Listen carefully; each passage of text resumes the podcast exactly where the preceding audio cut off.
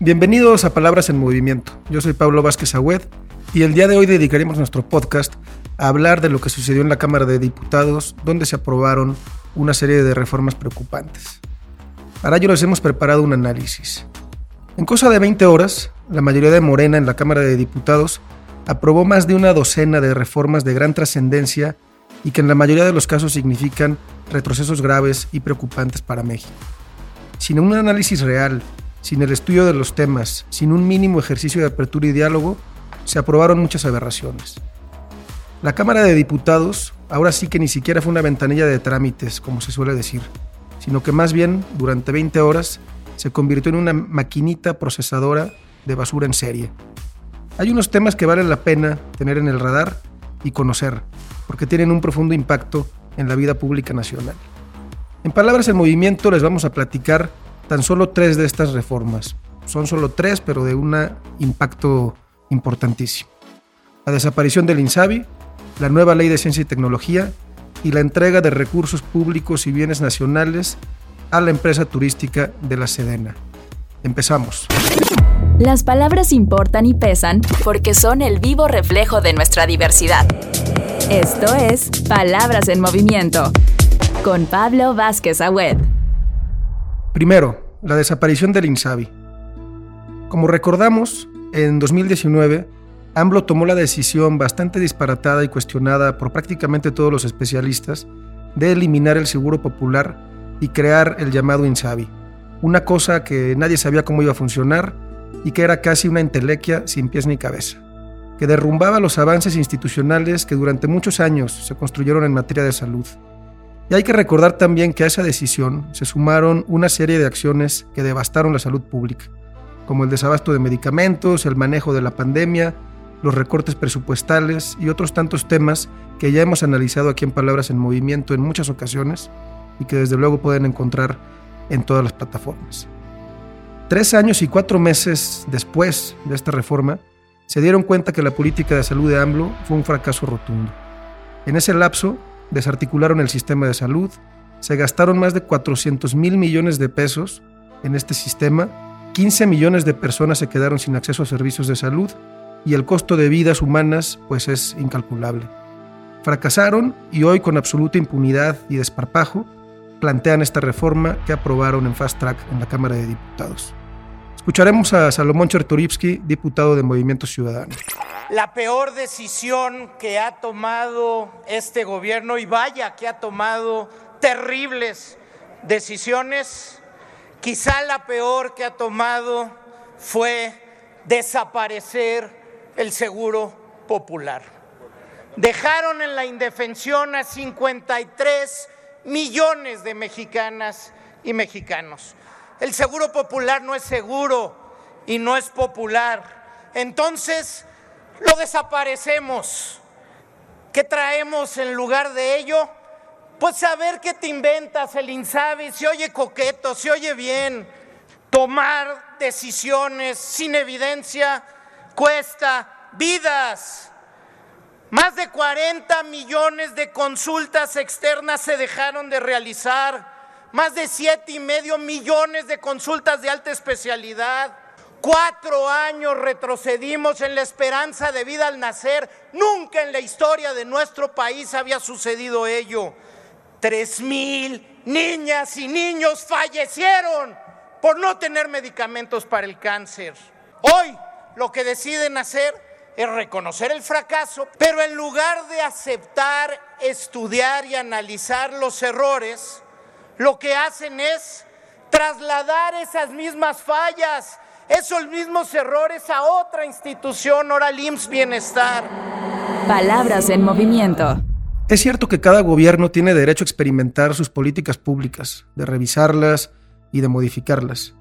Pero cuando se trata de la salud pública, de la salud de millones de personas, experimentar a partir de ocurrencias, de caprichos, de ideas sin pies ni cabeza, es absolutamente irresponsable y hasta criminal. Segundo tema, la reforma de ciencia y tecnología. La nueva ley en materia de ciencia y tecnología que propuso este gobierno. Una de las más graves porque representa un tremendo retroceso para el país con la que imponen un modelo de centralización, de cero autonomía para los centros de investigación y de sometimiento a los académicos, científicos e investigadores de este país. Para entender de qué se trata, escucharemos a continuación a tres diputados de Movimiento Ciudadano, a Mario Rodríguez, a Braulio López y a su coordinador Jorge Álvarez Maínez. Mario Rodríguez, diputado federal por Movimiento Ciudadano. Se les está pidiendo a los investigadores que hagan investigación de largo plazo, pero no hay instrumentos de financiamiento que permitan soportarlos. Uno no se explica por qué teniendo todos los recursos y los procedimientos legislativos para hacer y procesar una ley, no se aplica y se tiene que enredar el asunto. Cuando dijimos que teníamos un plazo para generar una ley en ciencia. Tenemos más de dos años que no nos dedicamos a confeccionar esto. Cuando llegaron las propuestas, se dispensó el trámite. Lo que hicieron todavía fue enredarlo más. Se comprometieron a convocar a siete parlamentos abiertos, tampoco lo hicieron. Cuando se pudo haber resuelto con la manera que le dan los votos a la mayoría y hoy tuviéramos pues una discusión quizá acalorada en términos del documento, pero no en términos de los procedimientos que se violaron. Braulio López, diputado federal por Movimiento Ciudadano. México tiene un rezago en materia científica, académica. Tenemos de los números de investigadores por millón de habitantes más bajos, 349 en México, también somos de los países con menor inversión en ciencia, tecnología e innovación, con el 0.3% del Producto Interno Bruto. Esta ley no solo no resuelve el rezago que ya tenemos, sino que ataca el futuro. Busca un control desmedido del Poder Ejecutivo en los recursos, en el nombramiento de directores de los centros de innovación en establecer la Agenda Nacional de Ciencia, Tecnología e Innovación se elimina el objetivo de invertir el 1% del Producto Interno Bruto. No garantiza libertad académica en los centros de investigación, no establece la evaluación de pares en los procesos académicos.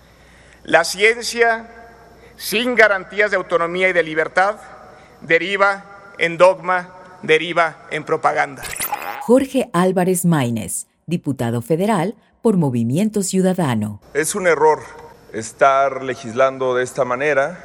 Es una traición a uno de los sectores que históricamente más ha apoyado a la izquierda mexicana y que sobre todo más apoyó en los momentos más difíciles al hoy presidente López Obrador, el sector científico, el sector académico, eh, sustituir a los académicos, a los científicos en los consejos por la Guardia Nacional, es una de las traiciones que van a pintar de cuerpo entero el extravío del actual régimen y que van a pintar de cuerpo entero el extravío de quienes aquí pueden prestarse a cualquier cosa. Palabras en movimiento. El López Obradorismo desprecia la crítica y le aterrorizan los datos y la evidencia, que son los elementos centrales de la ciencia y la investigación.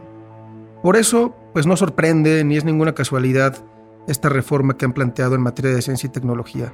Una reforma además cargada de un contenido ideológico que no debería permear en espacios como este.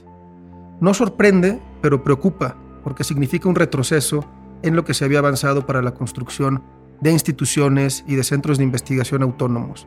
Preocupa porque afecta directamente a miles de investigadores mexicanos que dedican su vida a desarrollar conocimiento en nuestro país.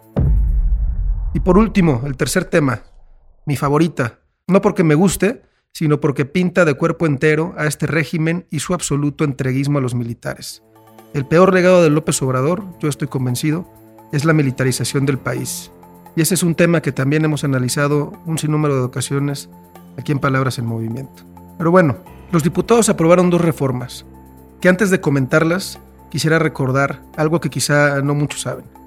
En abril de 2022, AMLO creó una empresa paraestatal llamada Olmeca Maya Mexica adscrita a la Secretaría de la Defensa Nacional, la SEDENA, una empresa dedicada a la construcción y operación de servicios turísticos, aeroportuarios y ferroviarios. Sí, tal cual, una empresa del ejército para explotar económicamente aeropuertos, trenes y servicios turísticos, o sea, el tren Maya, por ejemplo. ¿Qué tienen que ver las actividades empresariales turísticas con la exacta conexión militar, como dice la Constitución? Nadie sabe. Cada vez más se pervierte el papel de las Fuerzas Armadas en la vida pública nacional. Pero bueno, total, crearon esta empresa y ahora los diputados aprobaron dos reformas de tremendo impacto para el empoderamiento sin contrapesos y sin límites de los militares. La primera fue para establecer que la asignación de vías férreas para las empresas paraestatales será por tiempo indefinido, o sea, de por vida. Esta reforma hecha a la medida significa que la explotación, administración, prestación de servicios, recursos que se generen, ingresos del tren Maya, será para siempre, de manera indefinida, para la Sedena. Y la otra reforma es para desviar recursos públicos, para que el 80% de los ingresos por la entrada de turistas a México se vaya a esta empresa turística de la Sedena. Como saben, cada turista extranjero que entra a nuestro país paga 637 pesos. Es una tarifa que está establecida en la Ley Federal de Derechos y que además incrementa año con año.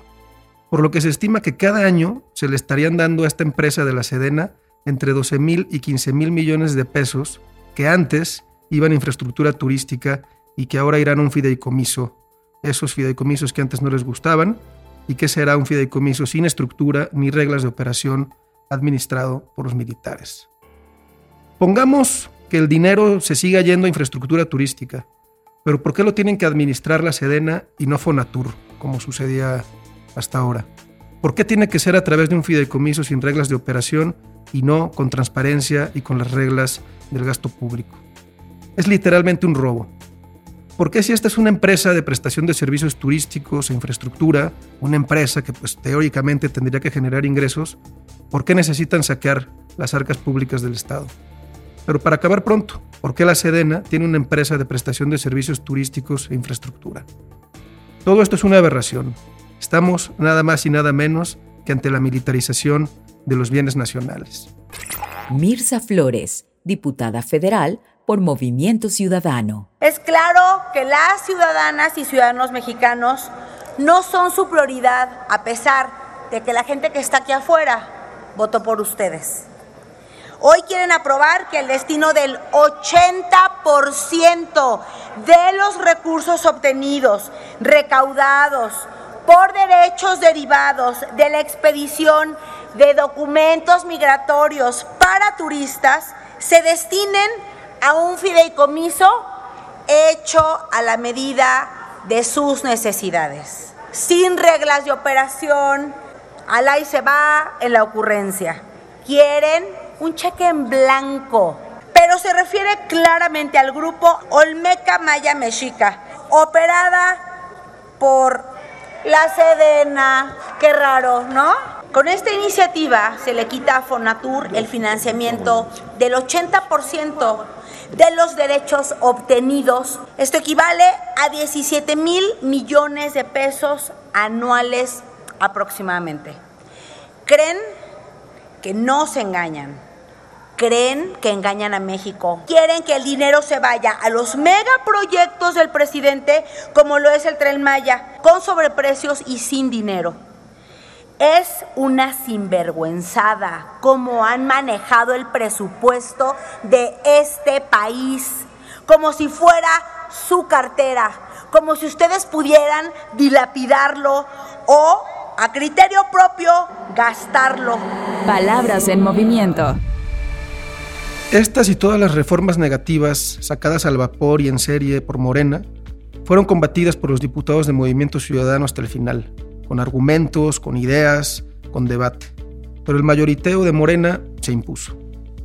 Imponerse así y legislar al vapor, sin análisis, sin escuchar ni una sola idea distinta, nunca es positivo, y menos cuando no se miden las consecuencias de sus actos. Consecuencias como destruir la salud pública, con el costo de vidas que eso ha significado. Consecuencias como destruir el sistema académico, de investigación, ciencia y tecnología del país con el costo de décadas de avances, de talento y de inversión en nuestro país. Consecuencias como militarizar ya no solo la seguridad y la administración pública, sino los bienes nacionales y los ingresos fiscales de la nación, con el grandísimo costo de desnaturalizar al Estado mexicano. Estas reformas aún tienen que pasar por el Senado de la República, donde dicen que sí habrá un análisis, que sí se estudiarán las reformas con detenimiento. Uno ya no sabe si creerles o no, pero desde luego habrá que exigirlo y esperar de nuestros legisladores que tomen todas las medidas para detenerlas o en el mejor de los casos, corregirlas. Esto fue Palabras en Movimiento. Espero que hayan disfrutado nuestro capítulo y que estas reflexiones nos lleven a pensar en soluciones para nuestro país y para tomar las mejores decisiones. Recuerden que pueden suscribirse a nuestro podcast Palabras en Movimiento en todas las plataformas de streaming. Yo soy Pablo Vázquez Agüed y nos escuchamos en la siguiente ocasión. Las palabras separan, pero también nos unen. Esto fue Palabras en Movimiento con Pablo Vázquez Agüed.